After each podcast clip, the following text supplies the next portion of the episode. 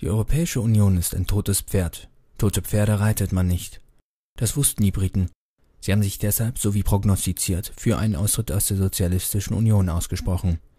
Ich kann hierzu nur herzlich gratulieren und wünsche den Inselbewohnern alles erdenklich Gute. Alle anderen Staaten der EU werden nach einem heftigen Leidensweg denselben Ausgang nehmen. Der Brexit war nämlich nur der Anfang vom Ende.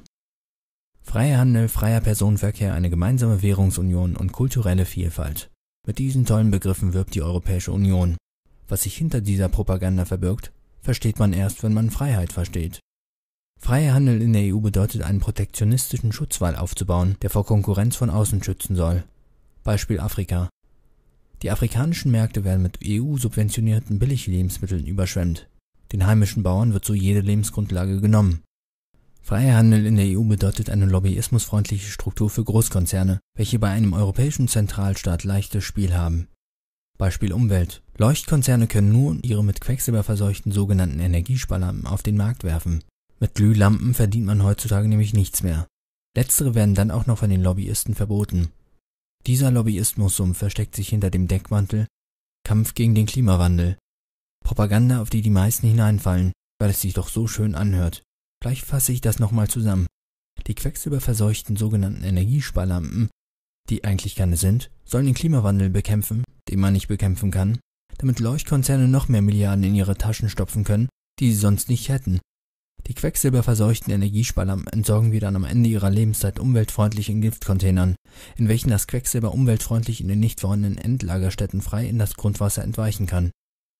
Damit wären wir auch schon beim nächsten Punkt, dem freien Personenverkehr. Das ist wirklich die tollste Idee der EU, wenn plötzlich kriminelle Banden aus ärmeren Ländern entweichen, um Bevölkerungsteile der reicheren Staaten zu plündern. Das hätte natürlich niemand vorhersehen können. Was soll daran auch so schlimm sein? Die reichen Staaten sind doch reich und können ein bisschen vom Reichtum abgeben, oder nicht? Außerdem kann man dagegen ja sowieso nichts machen, sagt die Polizei. EU halt, mitgehangen, mitgefangen.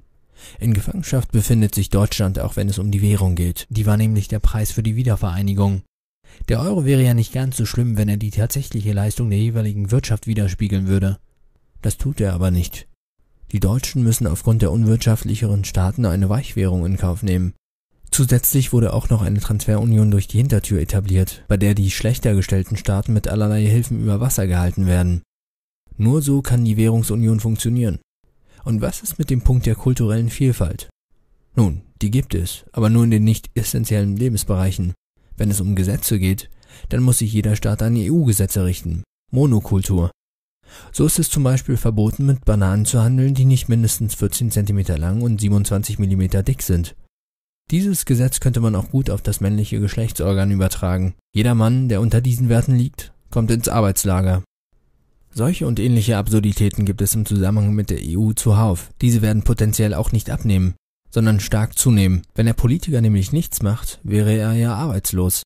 Das will das Stimmvieh nicht und wählt daher einen Nichtsnutz nach dem anderen, in der Hoffnung, einer muss es ja besser machen. Im Gegenzug darf das Stimmvieh von Jahr zu Jahr mit immer mehr Einschränkungen leben. Gleichzeitig werden die Widerstände gegen diese Politik zunehmen, denn mit so viel Einschränkungen hat der Bürger dann doch nicht gerechnet. Der freie Geist eines Menschen lässt sich immerhin nicht gänzlich unterdrücken.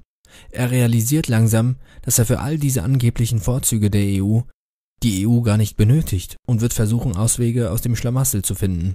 Entweder innerhalb der systemisch gebotenen Strukturen oder mit Hilfe extremistischer Gruppierungen. So oder so wird die EU ihren Untergang selbst verursachen. Die EU-Politiker und Befürworter leben nämlich in einer Fantasiewelt, welche jeglichen Draht zum Volk, welches sie ja eigentlich vertreten sollen, verloren haben. Viel wahrscheinlicher ist aber, dass sie diesen Draht nie besessen haben. Sie leben ein einfaches Leben und werden für ihre Nichtarbeit fürstlich entlohnt. Und wie reagiert so ein Politiker nach einem Brexit?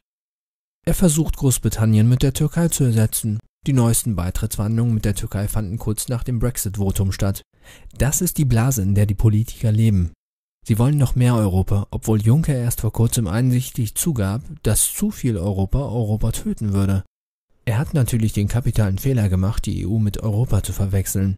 Aber einem wenig begabten Politiker sieht man ja so einiges nach. Es sprach wohl auch die pure Angst aus ihm, und da kann man sich dann schon mal gerne irren. Die Angst davor, dass die nicht enden wollende Steuerquelle versiegt. Die Angst davor, dass die Rente dann doch nicht so üppig ausfällt, wie einst gehofft. Die Angst davor, dass die Traumwelt, an die er so fest geglaubt hat, nun doch platzen wird. Oder Juncker war einfach wieder besoffen gewesen.